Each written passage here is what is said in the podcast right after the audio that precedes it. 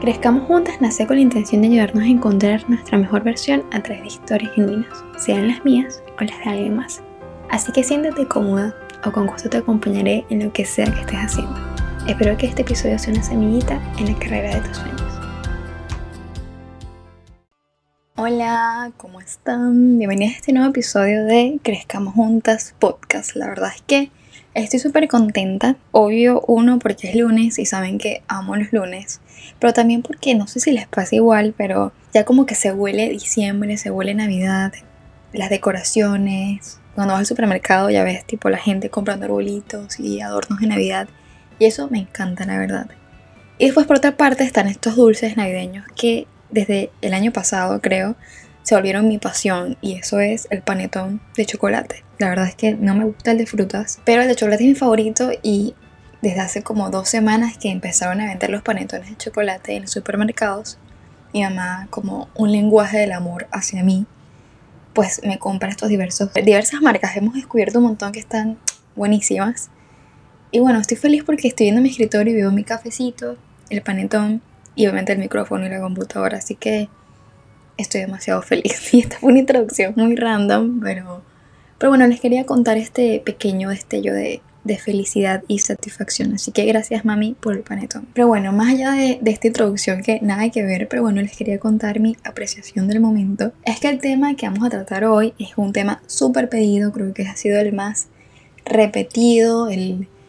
Bueno, sí, realmente sí, el más repetido, no he conseguido otra palabra, pero el más repetido porque porque cuando cada vez que subo la cajita esta de preguntas de, de qué tema, sobre qué tema quieren que hable en el podcast, siempre dicen sobre el amor propio. Así que bueno, hablaremos sobre eso hoy, sobre el amor propio. Pero bueno, como pueden ver en el título, dice parte 1, conocerte es el mayor acto de amor propio. Eso quiere decir que va a estar dividido en dos partes el episodio. Esta primera parte, que hablaremos sobre mi historia del amor propio y no sé, y mi punto de vista y mi autodefinición sobre esto, o mi propia definición sobre el tema del amor propio. Y la segunda parte va a ser hecha en conjunto, va a estar preparada en conjunto con ustedes y con algunas amigas y personas que estimo y quiero mucho, que me gustaría que también conocieran sus puntos de vista. Así que bueno, estén atentis a mis historias que les estaré comentando cómo será la dinámica. Seguramente va a ser simplemente que me manden un audio o algo escrito sobre su, definición o su historia del amor propio. Y lo otro que les quería contar es que estuve postergando el hacer este episodio realmente y creo que muchas veces digo esto, bueno, lo estuve postergando porque, pero sí, bueno, hay temas que son como más difíciles de tratar o más bien es que, bueno, no sé qué tanto hablar sobre esto y en mi caso, en este episodio sobre el amor propio, es que siento que no tengo mucho para decir sobre este tema, pero después de estar reflexionando me di cuenta que obviamente sí tenía algo para decir. Y digo que no tengo mucho para decir es porque para mí el amor propio se divide como en dos cosas simplemente, que no sé en qué categoría entran, así que se los contaré pues cuando avancemos más con el episodio. Pero bueno, no sé si es un consejo, un tip, una frase, un enunciado, no sé qué rayos es. Pero bueno, para mí se divide en dos partes, digamos. Así que bueno, se lo estaré contando y trataré de desarrollarles este episodio lo mejor posible. Oscar Wilde decía que amarse uno mismo es el comienzo de un romance de por vida. Y creo que va el comienzo de esa historia de romance en distintos pequeños actos desde que era niña y obviamente mucho más siendo adolescente porque pues estamos más grandecitas. Porque obviamente también a lo largo de nuestra vida con nosotros mismos tenemos momentos en que esta historia es de amor y otras en la que esta historia es de terror si hablamos de géneros. Y bueno, más allá de lo metafórico, con esto quiero decir es que obviamente en nuestra relación con nosotras mismas tenemos momentos en los que está todo de 10, genial, y otros que, que no, que realmente nos cuesta vernos en el espejo, que nos cuesta estar solas con nosotras mismas, que nos cuesta momentos de silencio porque ahí vienen los pensamientos invasivos. Y bueno, creo que es normal, es tristemente o normalmente es normal. Así que bueno, les voy a hablar de algunos ejemplos muy cortitos a lo largo de mi vida donde he visto estas historias o esta contradicción entre historias de amor e historias de terror. Por ejemplo, partiendo de estas definiciones un poco frías que conseguimos en Google, está esta que dije, bueno, está genial porque no es ni muy romántica, ni, ni tampoco negativa, ni muy, bueno, esto lo escribió cualquiera, sino que pareció una bastante como hacia lo psicológico, muy, esta es la definición, así que se las voy a leer textualmente y dice, el amor propio es el conjunto de emociones y predisposiciones cognitivas asociadas a la autoevaluación que un individuo hace de sí mismo. Y en resumen, esto quiere decir que todo se basa en nuestra autoevaluación. Sobre todo esta es como esta definición del amor propio es cómo nos autoevaluamos obviamente positivamente. Recuerdo así como más mi acercamiento a esta definición de autoevaluarnos de niña. Siempre estuve muy clara de, de mis habilidades, en qué era hábil y en qué no. Y entre estas cosas de que mis habilidades siempre he creído desde niña que estaba en las artes. Justamente hablé eso hoy con mi mamá, que mi hermanito Pablito también es muy hacia las artes, excepto que él sí le mete un poco más a los números y a, la programación, que también le encanta. Pero bueno, dibuja, le gusta la música y esta parte de la programación también se va no solamente en los códigos y eso que yo mucho no entiendo, sino también a la parte sobre todo creativa, al concepto del juego. bueno, genial, soy su fan. Pero mm, yo le decía eso, ay mamá, justamente tus dos hijos te salieron muy artistas, ¿no? Y ella me decía que le encanta eso. Pero bueno, eh, después hablaremos si quieren sobre el considerarte artista y ese tipo de temas un poco más para desplayarse, como dicen acá. Pues siempre como que supe que lo que era la creatividad y las artes ahí era lo mío. O sea, en eso estaba 100% segura que, que, me iba a salir bien y que era como mi área, mi, mi zona de genio, como ya hemos hablado sobre esta definición antes.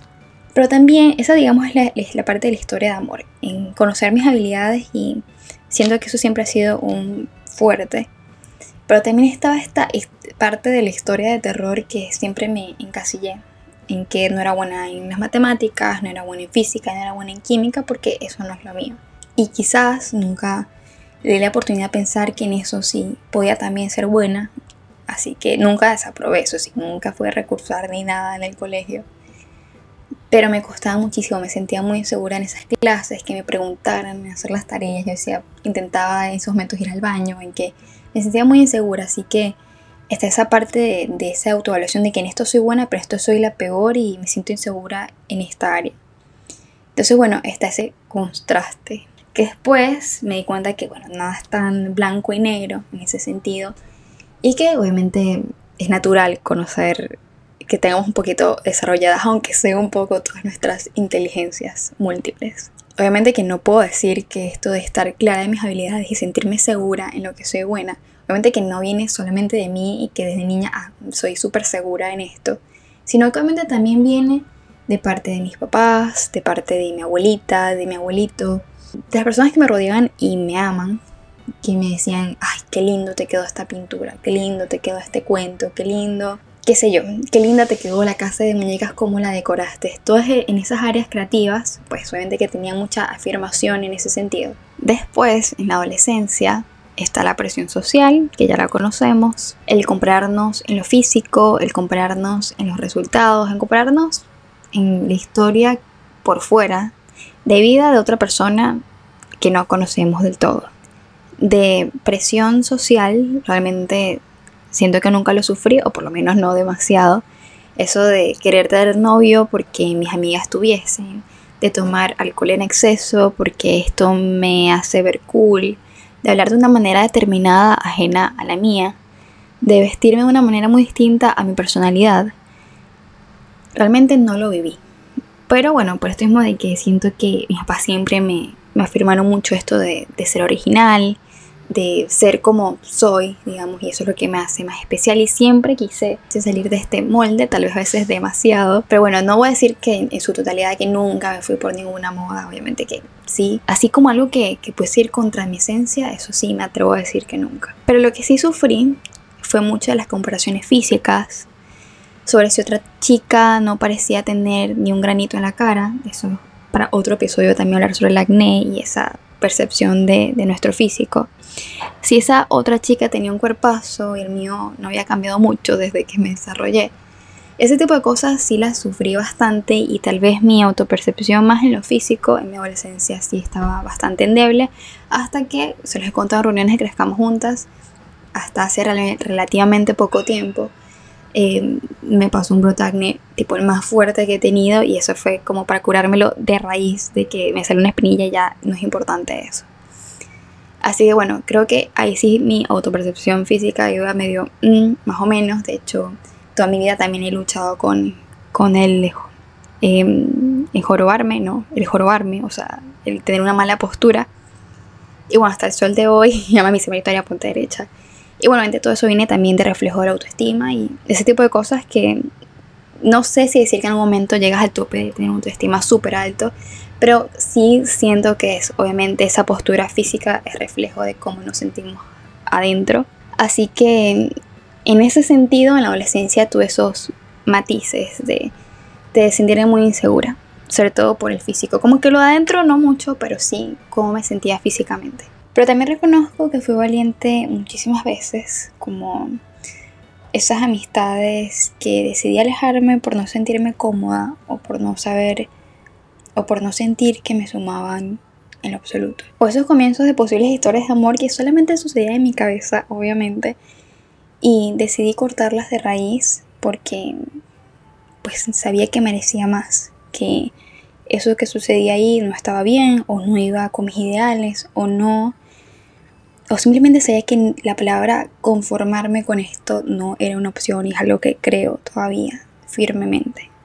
Porque obviamente también empezaba a conocerme y sabía lo que era indispensable para mí en una relación, en lo que quería recibir de, pues, de ese posible novio. Y obviamente también los dramas que no quería en mi vida y los que podía aceptar. Y realmente siento, siempre he creído que una relación de pareja no tiene que estar basada en, en un drama. Así que cuando ya veía que la situación se ponía así, decía, esto realmente no es la historia que quiero contar. Y de eso es realmente lo que les quiero hablar en este episodio, así como dice de título este episodio.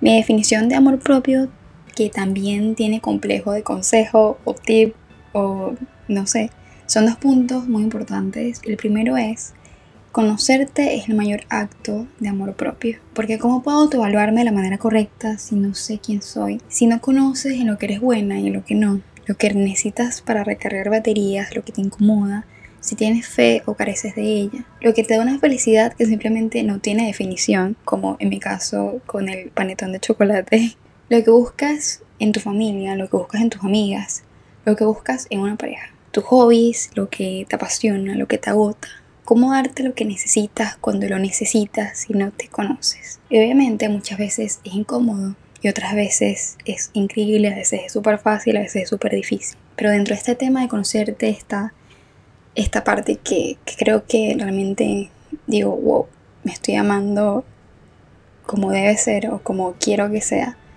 Cuando realmente sé qué es lo que necesito en el momento que lo necesito y puedo dármelo y cuando sé que tengo que darle un alto a las relaciones porque, porque me están doliendo, porque hay heridas y cuando te importa también la otra persona sabes que cuáles son las palabras adecuadas para, para frenarlo, para mejorar las cosas y hacerlo lo más sano posible. Así que creo que este es el primer punto y para mí el más importante, que el amor propio está presente cuando inicias a conocerte. Y después de este punto, que también tiene que ver con un poco con el primero, es qué historia te cuentas y le cuentas a los demás sobre ti misma. Me di cuenta de esto por lo que les hablé al inicio de...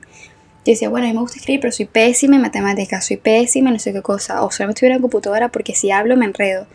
Esto que les decía de encasillarme no solamente me refería a las matemáticas y eso, que realmente sí no veo como que mi vida basada en, en esa línea, en las ciencias, no, realmente no va conmigo. Pero realmente me refiero en la escritura y la comunicación oral porque esto de hacer un podcast lo veía imposible, porque yo hablo rápido, porque me enredo, porque Siento que mis ideas salen mejor cuando las escribo que hablándolas. Grabarme un video, bueno, no sé hacia qué lado mirar, no sé, ese tipo de cosas, miedos que yo decía, no, es que yo soy buena escribiendo y detrás de una computadora. Y efectivamente, siento que es mi área como que la, que me sale más sencilla, ¿no?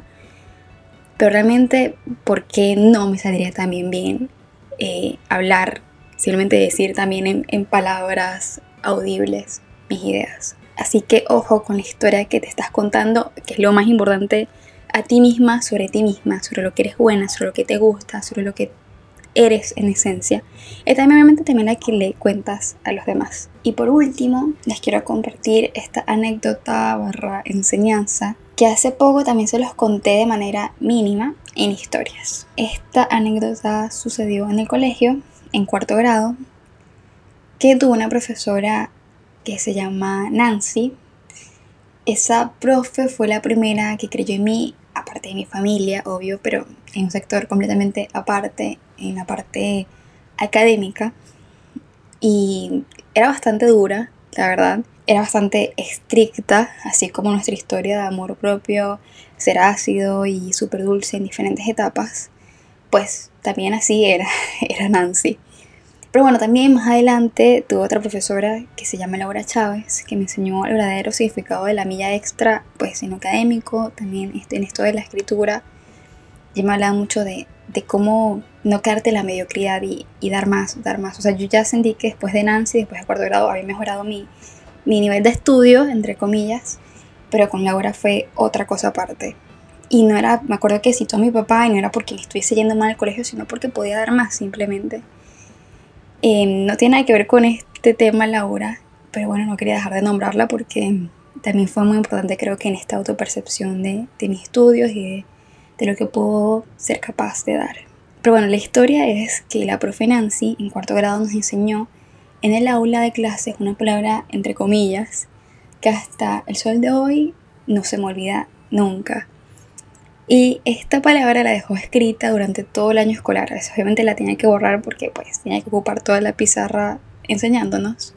Pero la volví a escribir a pesar de que, supongo, terminaba la clase y la volví a escribir. Volví a dejar el aula con, con esta palabra ahí. Y es Siva Pusise. ¿Qué quiere decir Siva Pusise? Dice, yo sí valgo, yo sí puedo, yo sí sirvo, yo sí sé. Y después de todos estos años que estoy por acabar la universidad, o sea, de cuarto grado a ahora estar en tercero barra cuarto año de letras, recuerdo esta palabra en los momentos que mi historia de amor propio cambia a una de terror, así que hoy se las quiero regalar. Bueno, llegamos al final del episodio de hoy. Espero que también te haya ayudado a reflexionar un poco sobre tu carrera en esta historia de amor y a veces de terror del amor propio. Espero obviamente que hayas encontrado por lo menos una semillita que contribuya a la carrera de tus sueños. Y también si te gustó el episodio recuerda calificar el podcast y compartirlo en tus redes sociales. Gracias por estar aquí, te mando un beso enorme y nos volvemos a escuchar el próximo lunes.